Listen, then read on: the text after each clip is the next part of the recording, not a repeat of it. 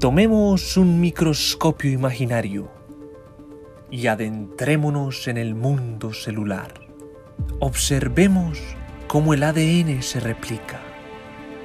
La ADN polimerasa velozmente y sin problema replica la hebra líder en la dirección 3'5'. En 1967, Reiji Okazaki y Tsuneko Okazaki descubrieron que la replicación en la otra hebra era discontinua y por bloques. Y esos bloques eran unidos por la enzima ligasa. Fragmentos de Okazaki Podcast. Retazos científicos en audio, ligando el conocimiento.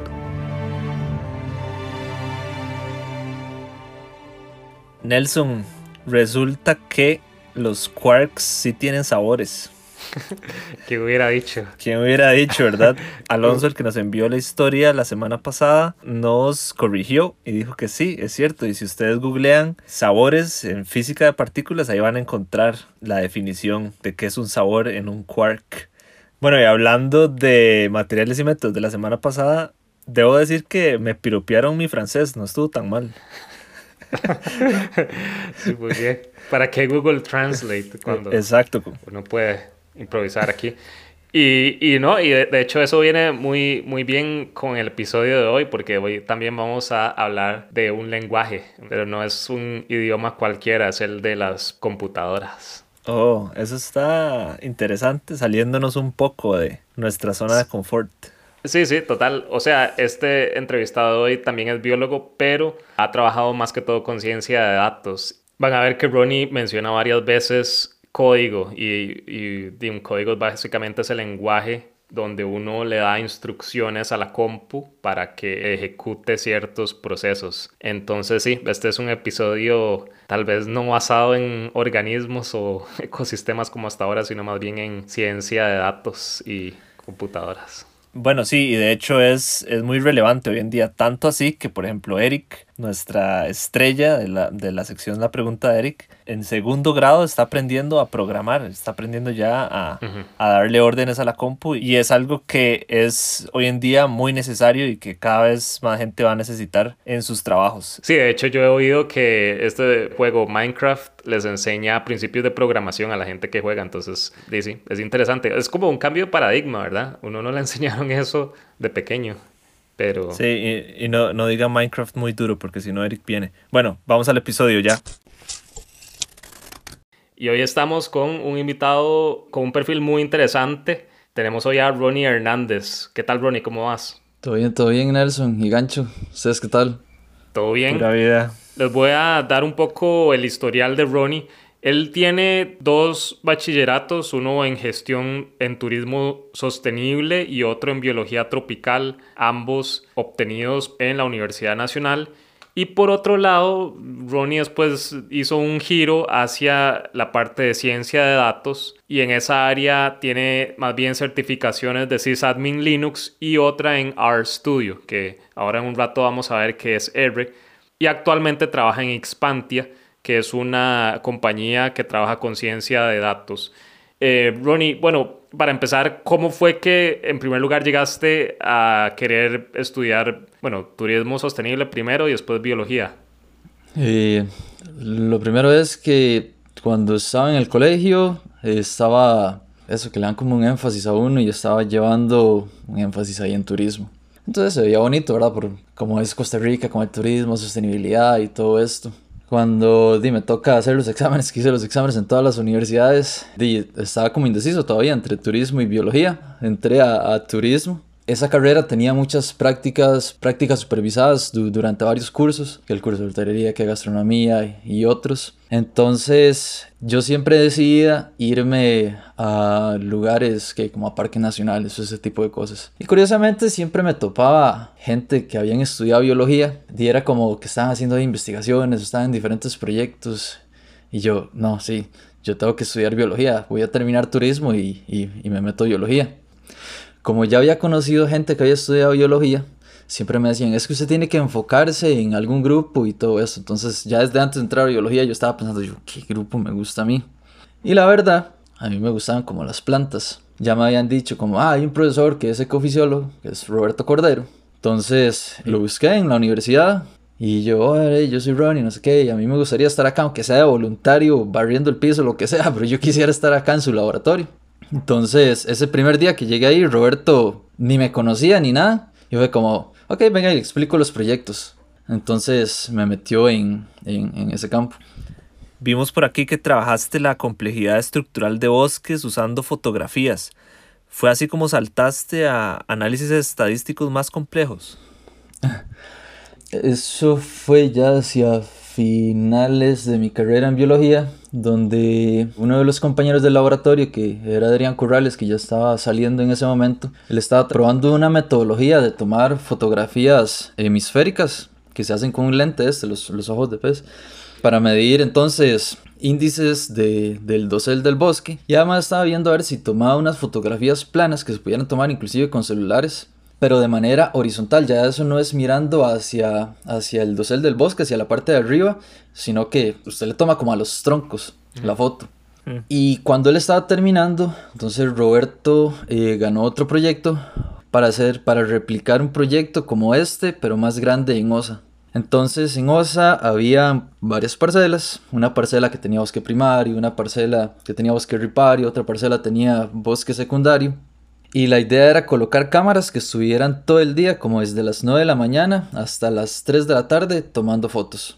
Y las fotos, como se componen de píxeles, la idea era que usted tomara esos datos, la fotografía, la, la imagen digital, y empezara a sacar unos índices que a partir de, de haber pasado la fotografía a una escala de grises, empezaba a ver cuáles eran las combinaciones de píxeles que habían. Entonces, por ejemplo, si todos los píxeles en un cuadro eran blancos, pues iba a dar un número. Si empezaba a ver más diferencias, como un píxel negro, uno gris, uno blanco, y esas combinaciones, empezaba a ver dónde se repetía ese patrón. Entre más desordenado o entre más variedad de esos patrones existiera en la imagen, podríamos tratar de inferir que entonces ese índice nos iba a representar qué tan compleja era la estructura de ese bosque, si había muchos troncos, si había muchas ramas y con eso tratar de ver si podíamos identificar entonces si era un bosque maduro, si era un bosque secundario o si era un bosque ripario. De hecho, esos fueron los proyectos donde empecé a aprender más de R porque eran gigas de fotos analizándolas en R y ya yo no podía estar a mano clasificando las fotos y ya necesitaba una computadora que lo hiciera de manera automatizada. Todavía el método no está muy validado, pero faltaría hacer como más estudios sobre eso. Eh, de hecho, entremos de una vez a hablar de R, porque lo prometí en la introducción. R es un lenguaje de programación que principalmente se usa para análisis estadístico, pero bueno, uno lo puede programar para, para darle un uso específico, digamos, hacer los propios cálculos de acuerdo a lo que uno quiera. Ronnie, en este momento que estabas contando fue cuando aprendiste R, entonces. R lo aprendí cuando entré al laboratorio de, Roberto Cordero. Porque ahí fue donde varios de los compañeros que estaban ahí empezaron como, Ronnie, antes de que llegue al curso de estadística o antes de que empiece a hacer cosas, empieza a aprender R. Y ahí estaba yo en Coursera dándole. Nunca terminé un curso, pero ahí estaba en Coursera viendo a R y yo, ¿qué es esto? No entiendo nada.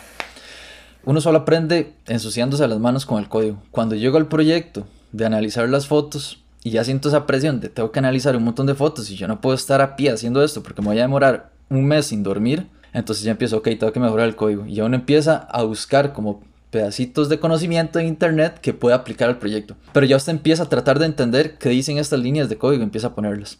Pero no, mi código era un espagueti de código, yo, yo no tenía nada ahí. Cuando entro a trabajar con Xpantia, ya ahora sí me tocó una parte bien dura porque era una parte bien frustrante también, que yo trataba de hacer algo y todo estaba mal al inicio. O sea, nada cumplía con los criterios de calidad para que, para que fuese un trabajo más profesional que usted pudiera entregar a un cliente. Entonces, tengo tres años de trabajar en Expanti y eso ha sido un boom de información que hasta hoy en día, o sea, yo termino la semana así como cansado de, de, estar ahí, como aprendiendo cosas nuevas. Pero ese, ese, ese boost fue, fue ya con, con Expantia aquí es un buen segue a hablar sobre ciencia de datos. Contémosle a la gente qué es, porque está como muy de moda el término y no mucha gente entiende el concepto realmente. Que, y entonces contarle un poco al público qué es ciencia de datos y qué, qué preguntas se pueden resolver con esto. Ciencia de datos es un campo que combina habilidades eh, o conocimientos de estadística con otras habilidades más de ingeniería. Es muy nuevo porque hoy en día las computadoras son más baratas y con mayor capacidad. Y como además todos estamos conectados a todo, la cantidad de datos que existen hoy en día son un montón. Entonces han empezado a, se han empezado a desarrollar un montón de técnicas que analizan un montón de datos y cada vez con computadoras más poderosas y no solo las computadoras personales, sino lo que son servicios de Amazon o los de GCP que cada vez son más poderosos y más baratos y están a la vuelta de un clic. Entonces cada vez más empresas se están metiendo y están empezando a trabajar a hacer análisis de datos.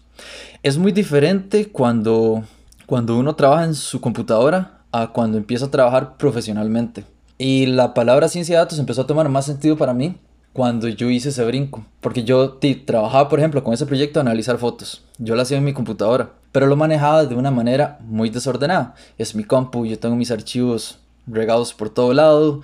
Mi código es un espagueti de código que solo yo entendía. No haya reproducibilidad porque el código es tan malo que cuesta volver a correrlo. Como no hay documentación, se pierden elementos importantes y además eh, no hay otros elementos del entorno que usted debe tomar en, del entorno de la computadora que usted toma en cuenta para que pueda existir esa reproducibilidad del código. Cuando brinco y entro a trabajar en Expantia, empiezo a trabajar con, con mi jefe que es Franz, eh, él es biólogo también y empieza a enseñarme un montón de cosas. Entonces, de cómo configurar el proyecto, de cómo gestionar las versiones de los paquetes, de cómo siempre estar actualizado, de cómo utilizar otras herramientas como Docker, por ejemplo, que son contenedores que nos, nos, nos ayudan a hacer ciertas aplicaciones. Y también a cómo mejorar el código, no solo que sea más eficiente, sino que sea más legible a humanos. Y son otra serie de herramientas que vienen por detrás de la computadora que ya uno dice como, ah, wow, ya empiezan a comprender qué es ciencia de datos y es esa mezcla como de conocimientos. Uno no es ingeniero, pero utiliza ciertas herramientas y uno tampoco es como estadístico, pero utiliza ciertas herramientas y esa combinación es la que viene abriendo este campo de ciencia de datos. Y ¿qué hace atractivo, digamos, el tener ese background de biología? Porque mencionaste que tu jefe también. Y de hecho, esto es un tómela Nelson, porque yo puse que los biólogos eran atractivos en la ciencia de datos. Y Nelson dijo, Mae, creo que fijo, Ronnie es el único biólogo que trabaja en esa empresa. Entonces, tómela, porque yo tenía razón.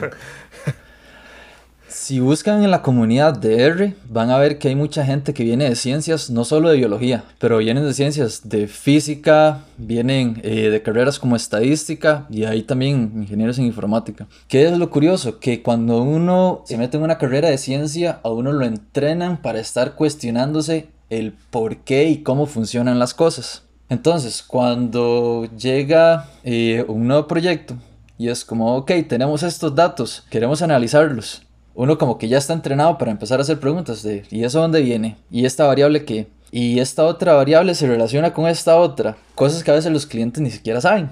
Y es como, uy, mira, qué buena pregunta. Y vienen de otras áreas que no son de ciencias. Entonces, creo que ese entrenamiento sí da un plus para meterse en ciencia de datos. Lo viene la otra parte que es como la más práctica de, de cómo se empieza a aplicar el código y todo esto. Claro.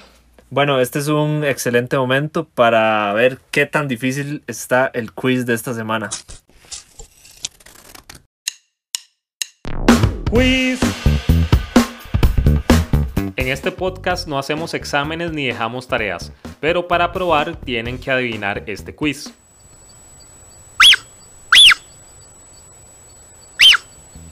Este sonido pertenece a cuál animal? A. Un pájaro. B. Un puma. C. Un león marino. Pues este sonido tan tierno lo hace nada más y nada menos que B, un puma, cuyo nombre científico es puma concolor. Este en particular es el llamado de una mamá a sus crías. Curiosamente, los pumas no rugen, como si lo hacen otros felinos grandes como los leones, los tigres o los jaguares. Esto es porque su laringe y unos huesos de la mandíbula llamados aparato ioideo no están especializados para producir sonidos de baja frecuencia y tono como son los rugidos. Los créditos de este audio son para Luis Prevedel. Bueno, seguimos aquí con Ronnie y quería hablar un poco de algo que mencionaste hace un rato. ¿Cómo hace uno para no frustrarse y manejar ese espagueti de código? Sí, bueno, para ese espagueti de código existe una herramienta que se llama Git y surge ante la necesidad de llevar un control de versiones del código que están integrando varias personas. Entonces Git en lo que ayuda es llevar ese control de, ok, a esta hora hice tantos cambios en mi código, en la línea 10 y en la línea 23. A los siguientes minutos yo vuelvo a hacer otro par de cambios. Ahora lo hice en la línea 12 y en la línea 24. Y así sigo. Yo voy guardando commit tras commit. Esos son como puntos en la historia de mi proyecto. Esos son versiones. Yo en cualquier momento del proyecto me puedo devolver alguno de esos commits. ¿Qué ventaja me da esto? Recordemos que cuando estamos trabajando con código, estamos dándole una serie de instrucciones a, a la computadora. Por ejemplo, cuando nosotros trabajamos en un archivo compartido de tal vez de Google Docs, por ejemplo, uno ve como que tiene una versión anterior y es que cambió el párrafo y ahora cambió estas líneas y las oraciones. La idea puede cambiar un poco de sentido si yo, le, si yo invierto oraciones en ese párrafo. En código sucede un fenómeno similar. Lo que pasa es que las computadoras son un poco más delicadas, necesitan instrucciones muy específicas y necesitan tener instrucciones que van paso a paso. Primero haga este paso, luego haga este segundo paso, este tercer paso. Si yo llego a dañar una línea de código, puede ser que todo mi proyecto se caiga porque cambié una línea de código. En ese momento, antes de volverme loco y empezar a buscar todas las líneas de código que hice cambios, yo puedo devolverme a un commit en específico y al devolverme me devuelvo entonces en una versión y digo, ok, a partir de esta versión mi código estaba funcionando, comparo con la otra y ya veo, ah, ok, esta es la diferencia, aquí tuvo que ser el cambio. Porque imagínense cuando están trabajando entonces con un equipo de personas y todas están integrando código al mismo tiempo al mismo proyecto. Eso se puede tornar una tarea súper tediosa de tratar de integrar.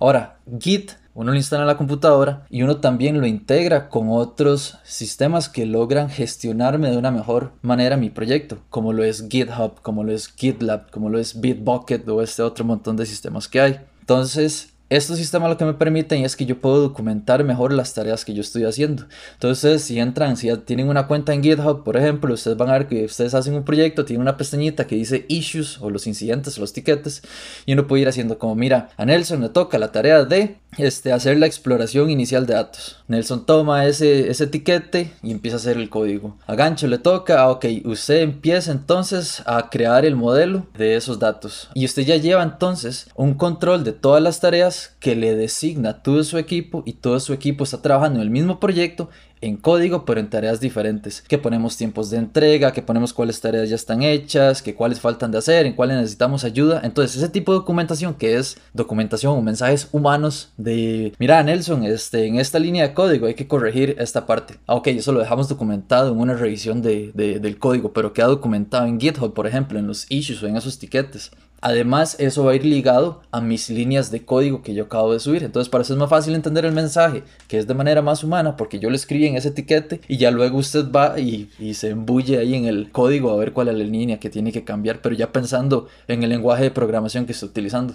Claro. Y ahora mencionaste a Coursera y realmente me sentí identificado porque ahora con todo esto de la pandemia bueno, una de, una de las cosas que pasaron durante la pandemia es que yo perdí mi trabajo, entonces también me puse a reflexionar como, bueno, ¿qué puedo aprender nuevo? Entonces, bueno, ahí me metí obvio en un montón de cursos y de hecho saqué un par de certificaciones de Python y de Data Science, y, pero muy básicas, ¿verdad?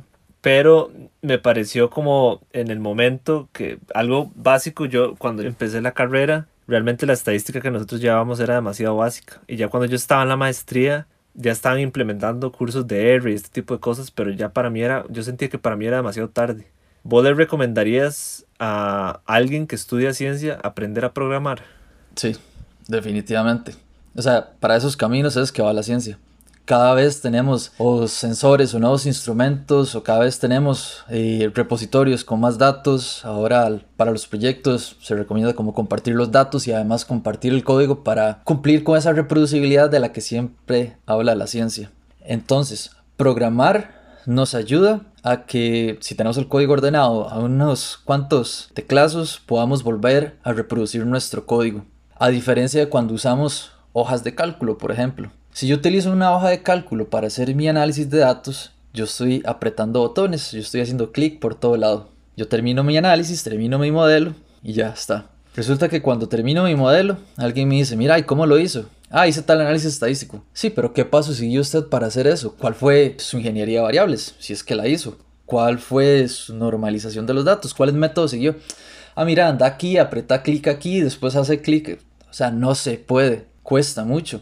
Cuando se tiene código, se tiene instrucciones claras del paso a paso que siguió para hacer ese análisis. Y al tener esos pasos establecidos y claros, usted tiene reproducibilidad. Cualquier otra persona debería estar en la capacidad de agarrar su código, de agarrar los datos que usted utilizó y volver a correr su análisis y obtener los mismos resultados. Ahora, aprender a programar un lenguaje como R es un lenguaje que está diseñado para que sea fácil de hablarle a la computadora. No es un lenguaje muy complejo, es un lenguaje de muy alto nivel, contrario a otros lenguajes de, de programación. La ventaja que tiene es que está muy bien diseñado para manipular datos y eso es lo que necesitamos en un campo como ciencia, que trabajamos como datos. No estamos programando para hacer una página web, no estamos programando para hacer una aplicación de celular, estamos programando para manipular datos y hacer análisis estadísticos. Pero para aprender, si ustedes se meten a Coursera, si se meten a EDX o a lo que sea, Pueden aprender muchas cosas, inclusive sin terminar el curso, pero donde más van a aprender es si se ponen a hacer un proyecto. Cuanto más metan las manos en el código, más van a aprender. Que de solo estar leyendo código se aprende solo si yo estoy trabajando y viendo qué, qué me da error y qué sí me funciona. Yo tenía una pregunta y es, ¿R es software libre? Sí, todo es software libre. Ok. Claro, y eso es de hecho otra ventaja, porque no es lo mismo estadística o alguno de esos programas pagos para hacer análisis que, que poder utilizar R. Y no solo que sea libre, sino la comunidad que hay detrás de un lenguaje de programación hace mucho más llevadero el proceso. Entonces, si usted se mete a aprender R, tiene Twitter, entra a Twitter, empieza a seguir gente que hace R en la comunidad latinoamericana o la comunidad eh, mundial, va a ver que siempre hay gente muy amable para explicarle. Entonces usted se ahorra ese montón de experiencias donde hay gente que juega mucho de vivo porque saben mucho y después no le explican nada a uno, sino que siempre hay gente que lo va a tomar usted de la mano y le va a decir, no, mira, esto se hace de esta manera, esto usted lo puede hacer de esta otra forma, o mira, aquí hay otros recursos y materiales en internet, hay un montón. Bueno, con Ronnie podríamos seguir hablando, yo creo que muchas horas más, pero vamos a hacer una segunda pausa en el programa para ir a la sección La pregunta de Eric. Eduardo, estaba viendo Jurassic Park, la nueva, que es muy buena. Bueno, más o menos. Yo prefiero la primera. Gustos son gustos. Bueno, tengo una duda. ¿Cómo saben los científicos qué tan viejos son los fósiles? Muy buena pregunta y no tan fácil de responder. Pero tal vez la mejor manera de explicarlo es que los fósiles tienen su propio reloj interno. Como un reloj, ¿les da la hora? Bueno, no literalmente hablando, pero los científicos pueden leer la edad de un fósil al observar el estado de dos átomos de carbono específicos. Yo en clases de ciencias eh, por Zoom vi que los organismos vivos están hechos de carbono. Muy bien, vos sabes que las plantas toman dióxido de carbono de la atmósfera y lo usan para formar moléculas complejas de carbono. Los animales tomamos el carbono al comer de esas plantas. Como un brachiosaurus, que es herbívoro. Ajá, ajá, los que tienen picos en la espalda. No, los de cuello largo. Bueno, entonces hay más de una forma de carbono. Existe el carbono 12, que es el más común, y otro que se llama carbono 14. La forma del carbono 14 es inestable y esto es vital para responder tu pregunta. ¿Por qué? Cuando un animal muere, el carbono 14 en su cuerpo poco a poco empieza a desaparecer. En promedio, en 5.730 años, este animal va a haber perdido la mitad de su carbono 14. A esto se le llama vida media. ¿Y el carbono 12 cuánto dura en desaparecer? Ah, aquí está la clave. La cantidad de carbono 12 en su cuerpo sigue igual. Ah, y entonces compararon los dos. Exacto, los científicos miden la relación entre estos dos tipos de carbono y pueden saber cuántos miles de años han pasado desde que murió el animal. El dinosaurio. No, usar carbono 14 sirve para fósiles de unos 60.000 años de edad. Para fósiles de dinosaurios, los científicos entonces observan la relación con otros elementos que tienen vidas medias más largas. Ah, ya entendí. Y ahora contame cómo hicieron ese super dinosaurio en Jurassic Park. Bueno, spoiler alert. Eso es un híbrido inventado para la película, pero de híbridos hablamos otro día. Ya estamos de vuelta con la última sección del programa y Ronnie, esta es una sección de preguntas y respuestas rápidas, o sea, tiene que responder con lo primero que se le venga a la cabeza. Entonces, la primera pregunta es, ¿cuál es el mayor reto que le vea a la carrera de biología o en qué se podría mejorar? Ah, tal vez en divulgación de qué es lo que hace un biólogo. No mucha gente lo comprende a pesar de que vivimos en un país como Costa Rica. Ok. ¿Qué hobby tenés para salir de la silla, de estar tanto tiempo pegado a la computadora? Porque me imagino que pasas horas pegado a la computadora. Ciclismo. Es mi deporte favorito, que más me gusta. Oh, que tuanis. Sí, andar en bici es súper chiva. ¿Qué, ¿Qué recomendación se daría a usted mismo cuando empezó la, la universidad o, o, a una persona que está empezando la universidad? Eh, no quedarse con lo que dicen en los cursos es lo peor y que no le haga caso mucho a los cursos que son de aprender cosas de memoria, que son los peores. Buenísimo. Es cierto. ¿Vos a quién admirás dentro del mundo científico o en el de ciencia de datos? Eh, hay bastantes. Así, de, de, de, los famosos, digamos. Uno que me gusta mucho es Carl Sagan, por la manera en que mezcla la parte humana, conciencia y, y de pensar de cómo nos comportamos como humanidad ante la ciencia. Buenísimo. ¿A dónde te ves dentro de 5 o 10 años? ¿Qué te gustaría estar haciendo? Tengo muchas dudas con, con, con qué hacer, porque encontrarme con, con este trabajo, con la parte de ciencia de datos, fue algo que, que ni yo sabía, ni me imaginaba, ni sabía que me gustaba tanto, y fue como, ¿en qué momento me gustaban las compus? Entonces, es, estoy en una etapa de indecisión. ok, no, buenísimo. Bueno, Ronnie, muchas gracias de verdad por este espacio. Muy interesante ver a alguien que trabaja tan diferente en biología, bueno, o inclusive ya trascendiste un poco la biología. Entonces, ha sido muy interesante ver tu perfil y yo creo que todos aprendimos un montón hoy. Sí, claro, y, y tu experiencia es muy importante para gente joven porque cuando uno sale del colegio y cree que tiene que escoger ya una carrera, tiene un camino definido y no es cierto realmente. O sea, hay muchísimas opciones y también tenías mucha razón cuando mencionabas que la gente en Costa Rica y probablemente en Latinoamérica no, no están muy familiarizados con qué hace un biólogo y, realmente no es solo qué hace, sino qué puede hacer, ¿verdad? Entonces eh, siento que fue muy valioso tu, tu, tiempo y te agradecemos montones y, y esperamos seguirte viendo ahí, escribiendo código y, y muchísimas cosas interesantes por ahí. No, buenísimo. Más bien gracias a usted, Nelson y Gancho, por, por, por, el espacio. Y a todos los demás, si hay dudas, por ahí está GitHub, mis contactos y demás. Y ahí en lo que pueda trato de ayudar en el mundo herreriano. Bueno, eso es todo por la entrevista de hoy y vamos a ir a la última sección del programa, materiales y métodos.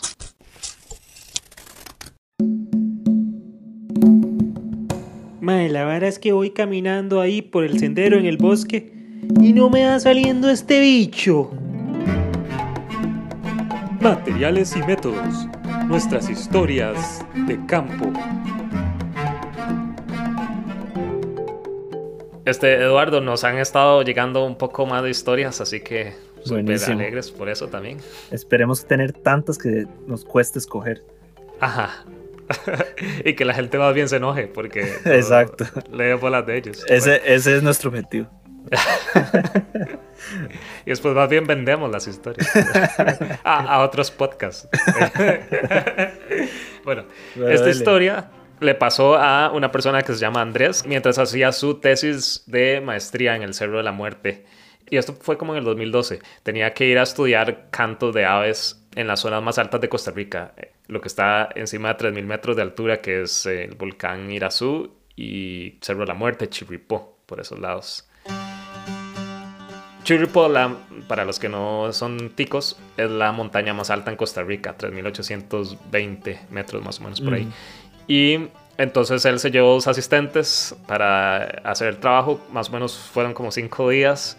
Y el último día lo apartaron para hacer el ascenso a la cima. Okay. Porque ahí uno se queda como en, en el albergue que quedaba una hora y media de la cima, entonces no tenían chance de ir normalmente haciendo el estudio, ese último día iban a ir. Ok.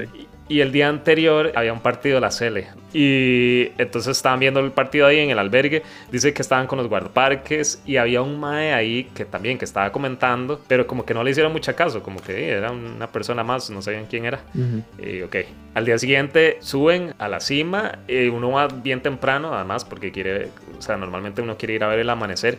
Entonces cuando él llegó estaba este señor ya en la cima con otro y estaban como grabando una entrevista para una radio. Y en ese momento se dio cuenta que este Mae, que no sabían quién era, era Warner Rojas, que es el único Ah, tico que ha ido al, ajá, al Everest. ajá, ajá. Wow, qué bueno. Ajá, y, y esta era como la primera vez que iba al Chirripó después de haber hecho esa ascensión al, al Everest. Al Chile. Wow. Entonces lo estaban entrevistando ahí, como cómo había sido la experiencia, todo esto. Y el Mae había llevado inclusive como una roca del, de, Del Everest. del Everest y, la, y para ponerla ahí. Que de fijo fue como además toda, me imagino, una tramitología horrible, ¿verdad? Para traer eso. O, o nada más la agarró y la metió en el bulto. sí, también. Ajá. Sí. Bueno, eso tal vez no lo hizo específicamente Warner Bros. Pero yo tengo que admitir que estuvo un poco mal, pero voy a, voy a contar una anécdota personal. Eh, en el primer episodio yo les conté que, que estuve en Australia y yo hice lo mismo, pero eh, lo que hice fue agarrar arena del desierto. Entonces lo metí en una botellita y de hecho todavía lo tengo ahí. Entonces, Creí que iba a decir que, que había agarrado el diente de la. o sea, se imagina serpiente. después de y, se, y se hace un collar.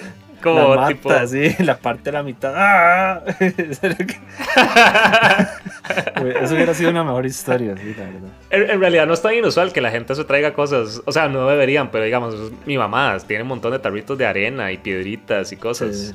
Bueno, pero al menos todavía eso yo creo que no está tan mal. Lo, lo malo es cuando la gente se trae ya como corales Sí, o, o, o conchas. o cosas sí. vivas, digamos, semillas. Ajá, sí, semillas o sí. Bueno, y, de ahí para adelante hasta animales, ¿no? Se traen y todo, pero obviamente. Que, que de hecho eso ya, ya puede ser inclusive un riesgo a la biodiversidad. Traerse una semilla de una especie invasora o algo así podría causar todo un desequilibrio ecológico. Exacto. Pero bueno, volvamos a la historia de Warner. Sí, sí, y, sí, no, y entonces como que él se quedó ahí oyendo la entrevista, después ya llegaron como sus dos amigos asistentes y ya se tomaron como la típica foto ahí en la cima con el rótulo y con nada más y nada menos que Warner Rojas. Me habría gustado que Andrés le, le hubiera preguntado, no sé, tips de escalada o algo así. Porque yo hubiera hecho eso, como le hubiera preguntado, como, hey, ¿qué? ¿Cuánto duró? Y le hubiera así, hecho mil preguntas. Madre, de, de hecho, a mí siempre me ha dado curiosidad porque él tiene una empresa ahí en Escazú, él es de Escazú, si no me equivoco, y tiene una empresa que cada rato suben ahí los cerros de Escazú, hacen caminatas, de hecho no son caras, eh, co- cobran relativamente barato, y siempre me ha dado curiosidad de ir, no me acuerdo el nombre, pero ahí lo podemos poner en los links. Bueno, y, y Warner Rojas, si quiere también aparecer en el programa, ¿verdad? Y si alguien tiene el contacto y no lo quiere dar, pues sí, ¿por qué no? Sí. Me, me pregunto si él habrá hecho como algún tipo de investigación, o sea, tal vez no tan formal, pero de este fisiológica, por ejemplo, Ah, de su propio cuerpo, como fijo, medir sí. cosas. Ujú, sí, es prácticamente ir como al espacio, ¿verdad? Es un ambiente tan diferente al resto del planeta que se puede hacer mucho tipo de investigación. Sí, no. Bueno, entonces estamos por hoy, ¿verdad? Sí, estamos. Recuerden, porfa, dennos cinco estrellas en Apple Podcast. Ajá. Si es que lo usan. Y si no lo usan también, nada más le dan cinco estrellas y vuelven a Spotify. Exacto. Y bueno, también ya saben, síganos en Instagram y recomienden el podcast, compártanlo, es súper importante. Y no, nada más agradecerles una vez más por acompañarnos y nos vemos la próxima semana. Nos vemos. Chao.